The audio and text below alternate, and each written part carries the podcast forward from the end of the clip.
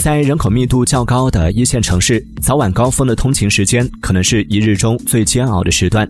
通勤影响着居民的生活质量和幸福指数。